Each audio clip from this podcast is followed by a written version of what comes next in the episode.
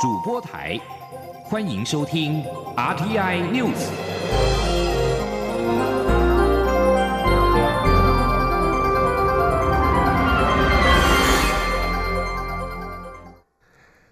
各位好，欢迎收听这节央广主播台提供给您的 RTI News，我是陈子华。中国学者李毅以旅居海外大陆地区人民身份申请来台湾观光，但是他将参加十三号在台中举办的和平统一融合发展论坛。移民署依法废止其入境许可，并且要求李毅出境。而对此，行政院在今天表示，行政长苏贞昌认为李毅的情形有危害国家疑虑，第一时间请相关单位查明。而行政院也表示，不欢迎任何危害国家安全的人来台湾。记者王维婷的报道。中国和平统一促进会十三号将在台中举办支持九二共识、宣扬和平、支持统一游行和和平统一融合发展论坛。论坛邀请鼓吹武力统一台湾的中国学者李毅担任主讲人。移民署表示，李毅以旅居海外大陆地区人民的身份申请来台观光，不得参加政治性质公众活动和发表演说，依法废止入境许可。对此，行政院发言人古拉斯尤达卡十一号表示，行政院长苏贞昌今天上午第一时间接获此讯息，要求相关单位查明。苏贞昌认为李毅的情况有危害国家安全疑虑，也请移民署依法办理。古拉斯说：“院长认为国安是至高无上的原则嘛，所以就只是相关的单位一定要查明到底是怎么回事。后来就发现。”他是以拿着美国的绿卡的名义申请来台湾旅游，但是呢，发现他即将参加的台中的活动跟他原来申请的旅游目的不相符，而且有危害国家安全的，所以就请移民署要尽速依法办理。移民署就做出了要请他出境的决定。针对移民署要求李毅在十一号出境，并列为不受欢迎人士，古勒斯表示，政院不欢迎任何危害国家安全的人来台湾。中央广播电台记者王威婷采访报道。香港占领中环行动人士罪名成立，陆委会在今天是再度的表达遗憾之意。呼吁香港执政者正面回应港人对民主自由、实现普选的期待，并且信守基本法对香港“一国两制”、港人治港、高度自治的承诺。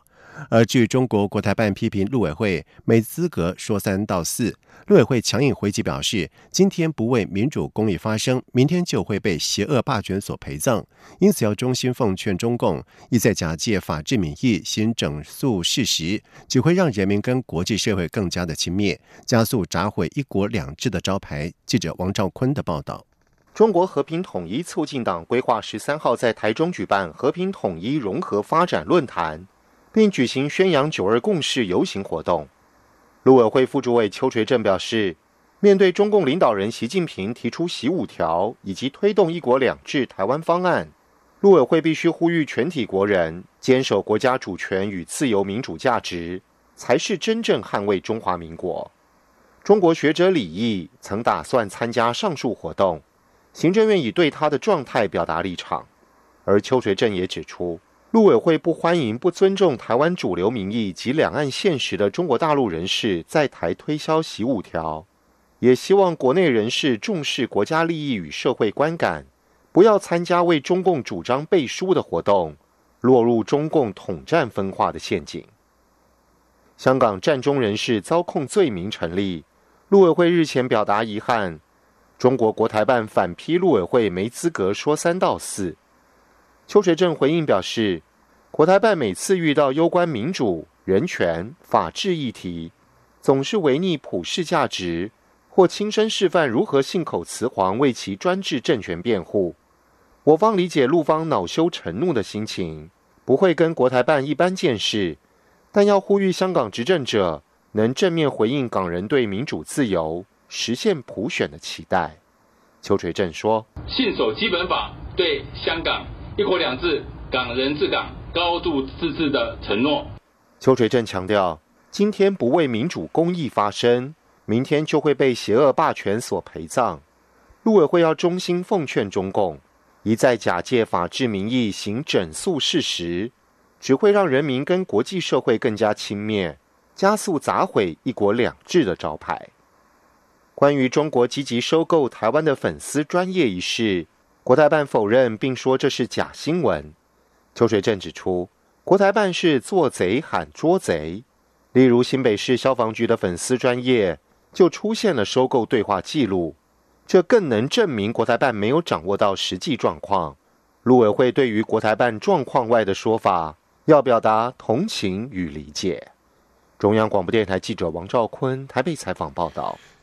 行政院会在今天通过了公投法部分条文修正草案，增订公投涉及人民权利义务者不得违反我国已批准的国际人权公约及其施行法规定。修法草案也延长公投准备期，公投得与大选脱钩，以及连署必须亲自签名或盖章。填写户籍地址、联络电话，并且附上身份证的正反面影本。记者王维婷的报道：去年底公投榜大选造成诸多选务乱象，且人权议题是否可以公投也引发讨论。行政院会十一号通过公投法部分条文修正草案，调整公投制度。修法草案明定，涉及人民权利义务者，不得违反相关国际人权公约及其施行法的规定。未来修法草案三读通过后，关于死刑、反同婚等人权相关议题是否还可以公投？中选会代主委陈朝健表示，公投事项是否符合公投法的规范，将交由中选会委员会议讨论。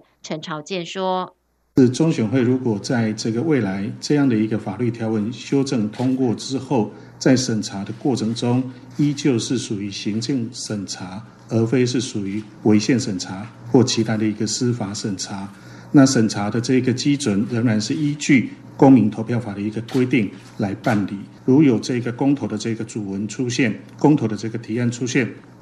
那中选会作为一个法定的独立机关、合一制的这个机关，那公投事项是不是符合公投法的这个规范，都需要经过委员会的一个讨论审议来这个决定。修法草案增订公投案简称及主文应简明清楚，公投主文不超过五十个字，公投简称不超过十个字，理由书不超过一千字。修法草案也增订政府机关应就提案提出意见书，应续明通过或不通过的法律效果。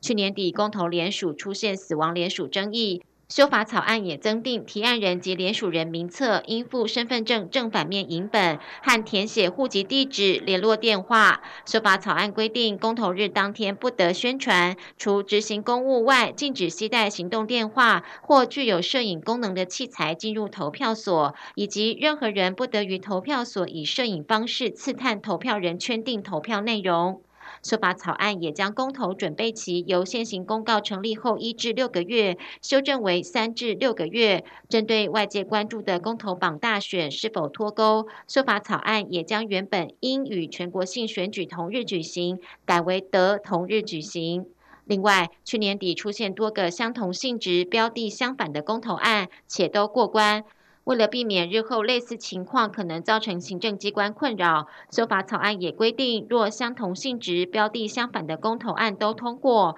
以获得同意票较多的公投案为准。去年以和养绿公投案发生补件争议，陈朝健表示，联署提案人数不足时，仅限补提一次。而目前已提案的公投案，在修法通过后，是否可以跟明年的总统大选一并投票？陈朝健表示，将交由中选会委员会议认定。在联署部分，陈朝健指出，草案定有过渡条款，法案修正施行前已通知联署的公投案，联署方式仍适用现行的规定。中央广播电台记者王威婷采访报道。而另外，行政院长苏贞昌也才是修法草案对公投的项目、公投准备期等有适度的修正。完备了公投事务的规范，对于保障台湾自由跟民主有正面的效果。同时，苏奎也表示，在去年底特定团体系统性的造假连数，践踏了民主精神，他感到遗憾。民进党总统初选蔡赖之争确定要进入延长赛，将延到五月二十二号之后再做民调。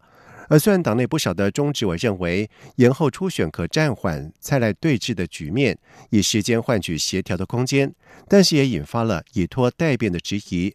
民进党秘书长罗文嘉在今天就表示，在中执会共识不停止初选机制、不改变原有流程之下，预计在五月三十一号之前就会进行总统民调。五人协调小组也会继续协调蔡英文跟行政院前院长赖清德。记者刘玉秋的报道。民进党中执会通过决议，再度延长总统初选协调时程，将待五月二十二号立委初选后再处理。竞选连任的蔡英文总统与坚持走完初选程序的行政院前院长赖清德间的蔡赖对决，确定进入延长赛。对于党中央再度延后初选，以时间换取空间，希望争取更多协调空间。不少民进党中执委认为，可暂缓目前蔡赖对峙的僵局。民进党中常委郑宝清表示。延后初选等于把火车对撞的炸弹暂时拆除，判五人协调小组能努力协调出好的结果。若协调不成就依程序民调。那至少今天把对撞的炸弹拆掉。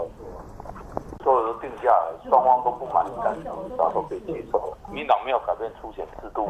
流程一样进行，就是现在已经所有流程都定了，对不对？以后也不再改了，就是你来得及了，现在不可以这样来不及做做借口了哈。当然，一方面增加协调协调起来，让可以继续协调。所以五人小组要继续。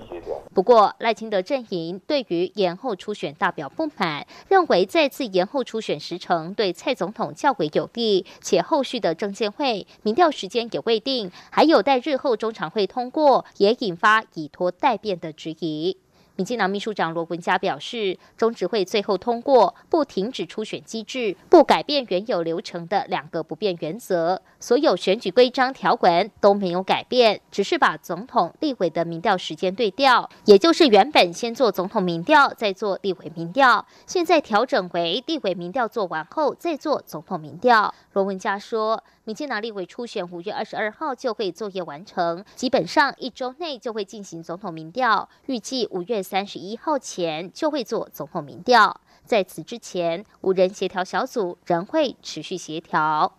中广电台记者刘秋采访报道。在外电消息方面，根据路透社的报道指出，维基解密创办人亚森杰在厄瓜多取消给予他的庇护之后，在今天已经被伦敦警方逮捕。警方表示，伦敦警员是在厄瓜多政府撤销给予亚桑杰的庇护之后，在厄瓜多大使的邀请之下，进入到大使馆内逮捕亚桑杰。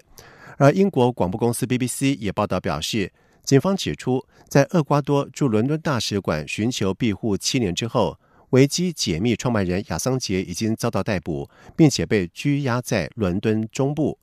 厄瓜多总统莫雷诺在二号曾经表示，亚桑杰已在违反厄瓜多驻伦敦大使馆的庇护条件。亚桑杰先前被瑞典指控涉及性侵罪名，由于担心被引渡到瑞典接受调查跟审判，自从二零一二年以来一直躲藏在厄瓜多驻伦敦大使馆。而尽管瑞典已经在去年撤销调查，但是英国仍试图逮捕他。亚桑杰一直拒绝离开厄瓜多使馆，以避免被引渡到美国。面临他在二零一零年在网站上公布美国国务院和国防部大量资料的控罪。欧盟领袖在今天凌晨在布鲁塞尔的高峰会上同意给予英国首相梅伊新的脱欧最后期限十月三十一号。这显然使得欧洲大陆避免了在本周末出现英国无协议脱欧的混乱。而一旦梅伊接受延期，而且英国在五月二十二号之后仍留在欧盟，英国选民将不得不参与欧洲议会的选举。梅伊在今天承认，他必须二度向欧盟开口延后脱欧是很大的挫折。他并且敦促英国国会通过他的脱欧协议。美国总统川普在十号在德州签署的两项行政命令，瞄准州政府阻挠天然气、煤以及石油等能源计划的能力。川普此举意在二零二零年大选之前拉拢选民，争取支持。路透社报道指出，川普的行政命令指示美国环境保护署修改美国洁净水源法部分内容，而这项法规允许州政府以环保为由延宕能源专案。批评人士誓言反对川普的行动。纽约州长古默就表示，这些行政命令是联邦当局严重预权，破坏了纽约政府保护我们用水品质和环境的能力。任何试图夺取州政府在计划权限的动作将遭到权力的反击。以上新闻由陈子华编辑播报这里是中央广播电台台湾之音。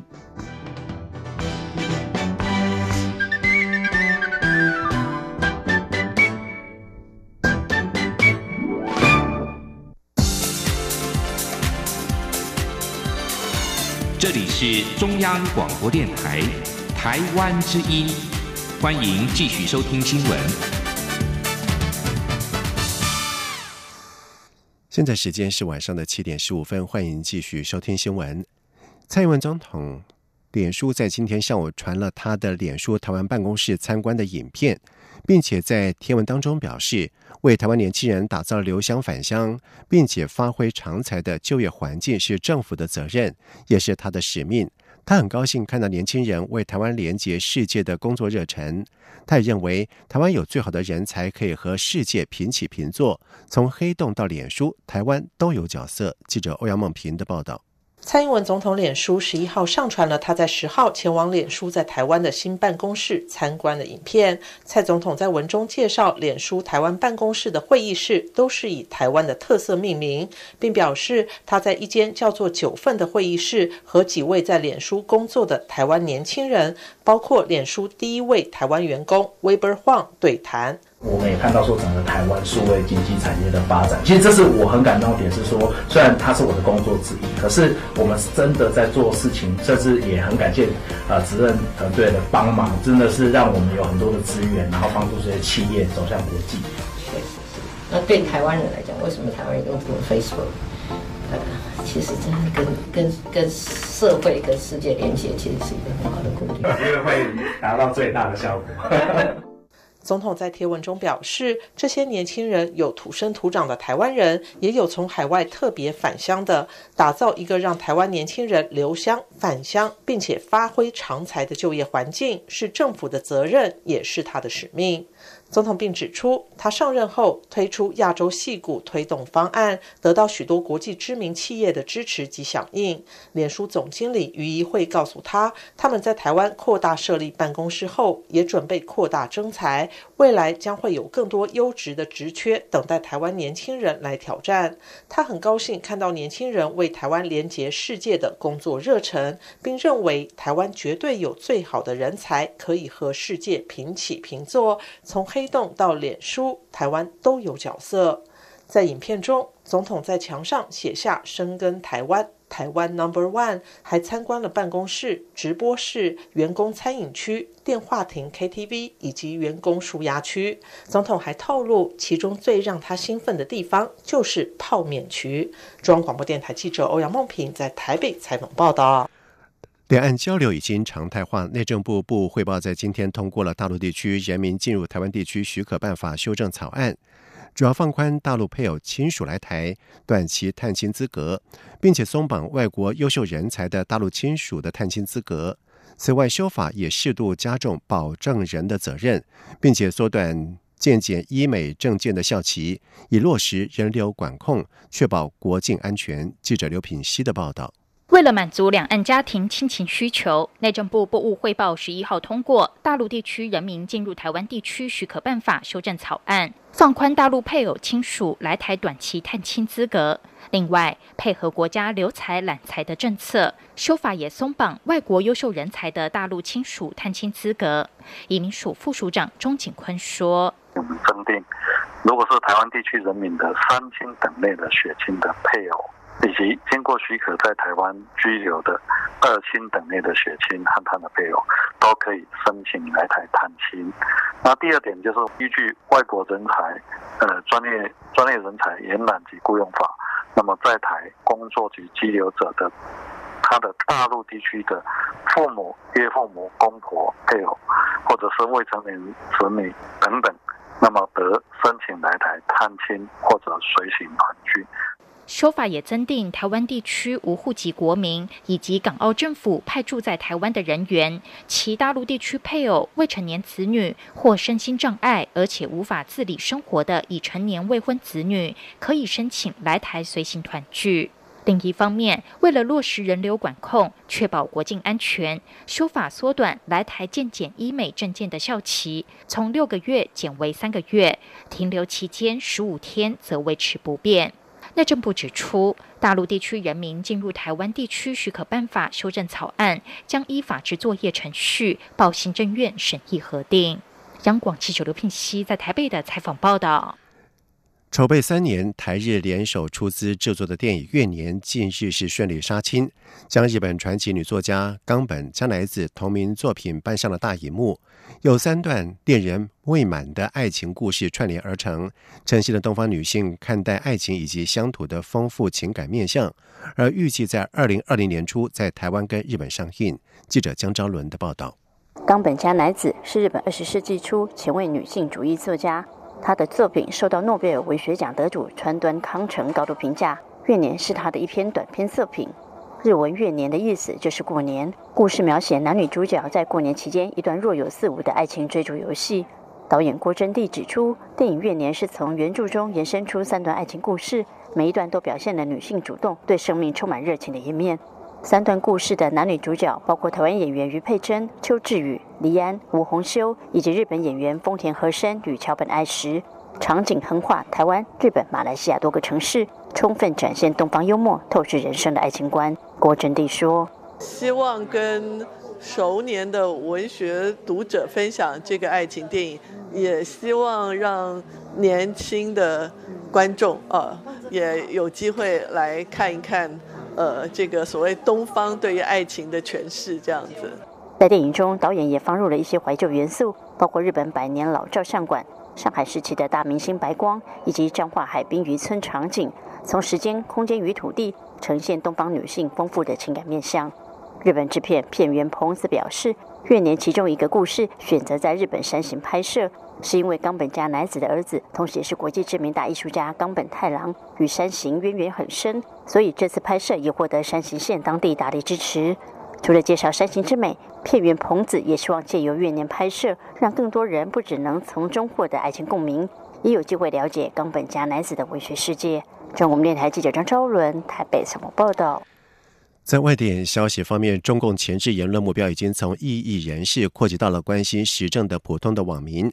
一份文件就显示，苏州市广播电视台总台一名主管因为上推特浏览关注境外的讯息，不但被公安机关约谈，还因此遭到了撤职处分。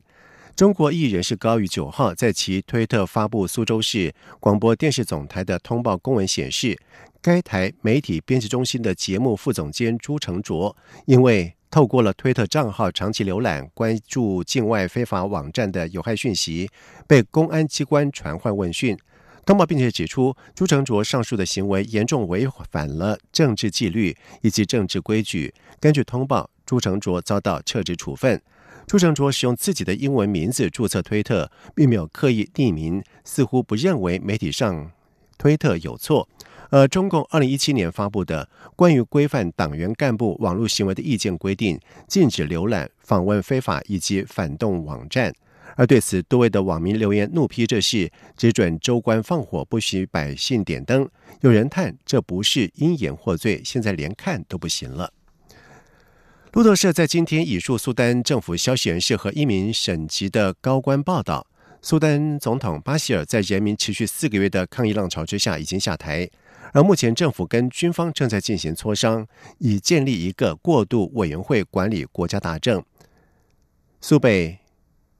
达福省生产和经济资源部首长胡生告诉总部设于杜拜的哈斯达电视台说，在总统巴希尔下台之后，正在磋商组成一个军事委员会来接管政权。而外界猜测，由军方推动，目的在推翻巴希尔的政变，可能正在进行当中。同时，路透社并且报道说，军方在今天突袭巴希尔的领导的伊斯兰运动设于首都克土木的总部。报道并且指，这个伊斯兰运动是巴希尔执政权力的重要组成机构之一。路透社指出，苏丹军方将会很快的发布声明。苏丹国营电视台报道，军队已经部署在克土木的街上，但是国营电视台没有做进一步的说明。苏丹是从去年十二月开始，因为面包以及燃料价格大涨而引爆了抗议的浪潮，随后演变成为反对巴希尔三十年铁腕统治的全国示威。而这个月六号以来的抗议活动是去年十二月以来规模最大的示威集会游行。而根据官方的统计，截止到目前为止，至少有三十八位民众死于示威相关的暴力冲突当中。根据法新社的报道指出，日本政府在今天指派了新任的奥运担当大臣来取代樱田义孝。现在距离东京奥运开幕式只剩下不到五百天。日向安倍晋三告诉记者说，他已经指派了有经验的铃木俊一回国接任大臣职位。铃木俊一曾经是在二零一七年到二零一八年间担任奥运担当大臣。樱田义孝是在做出被认为不尊重二零一一年海啸生还者的评论之后，在十号晚上辞职。二零一一年一场大地震引发了海啸跟核电厂反应炉炉心的熔毁，夺走超过一万八千名日本人的性命。而据传，英田义孝近日在一场政治集会当中却说，确保当地一名议员连任比重建灾区更为重要。接下来进行今天的前进新南向。前进新南向。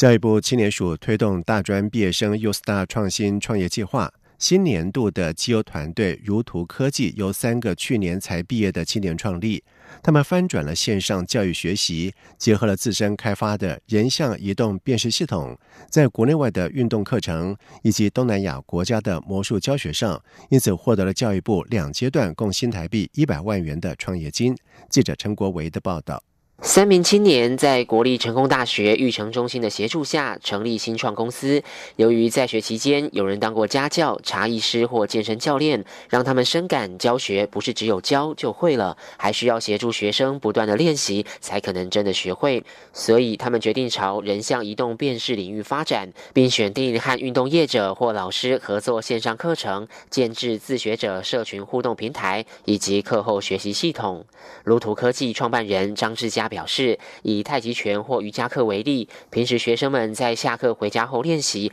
无法得知自己的动作与姿势到底正不正确。但透过这套系统，学生可以将自主练习的画面上传，系统就能及时反馈哪边的动作不标准。现当就要遇到一个困难，就是说他很难一次处理几千个学生都在做这样的动作，它是正确与否。所以我们就用 AI 的方式，直接用人像辨识，然后跟躯干的辨识，然后直接去辨识他说他现在身体移动的。特征。不过，同样的核心概念放在东南亚国家，当地人感兴趣的不是运动，而是学魔术。魔术对他们来讲其实是蛮有趣，因为因为他们有赌场，然后所以就是他们很多人就很希望说他们可以去赌场表演，然后因为赌场表演可以赚很多钱。张志佳指出，东南亚有许多魔术教学平台提供付费的教学影片，但是光看影片很难学会，所以他们目前有马来西亚和泰国的客户，透过相关合作，让系统机器人点出学习者在变魔术时哪里漏了线，应该如何调整手法。